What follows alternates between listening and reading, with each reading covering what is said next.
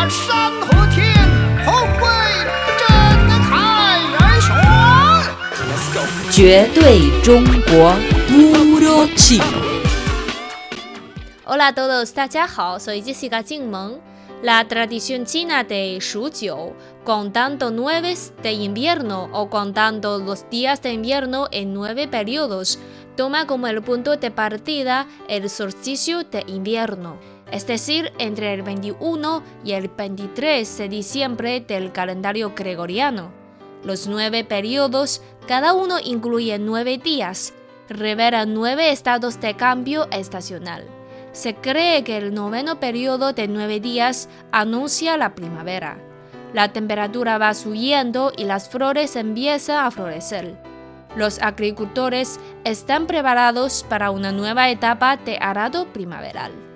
En cuanto al origen de Shujiu, dicen que en la antigua China, especialmente en la región del norte, eran muy malas las condiciones para calentarse en invierno. Hacía tanto frío que era una amenaza para la vida y afectaba mucho el estado emocional de la gente. Entonces, los antiguos chinos inventaron el juego de Shujiu para sobreponerse al tiempo difícil y aliviar la crisis psicológica causada por el mal tiempo. Tenemos ahora otra pregunta. ¿Por qué es Shujiu contando nueve de invierno en vez de ocho u otros números?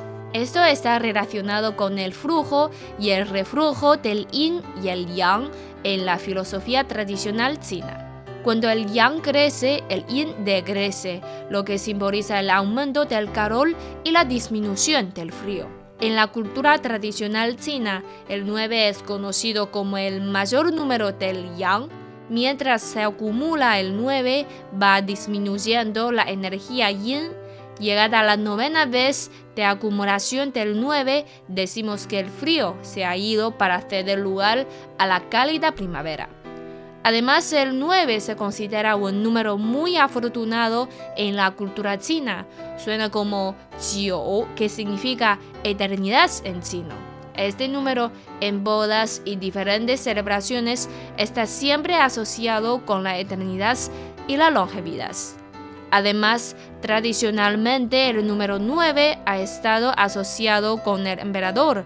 Por ejemplo, decimos que la ciudad prohibida, residencia oficial de los emperadores chinos, tiene 9.999 habitaciones.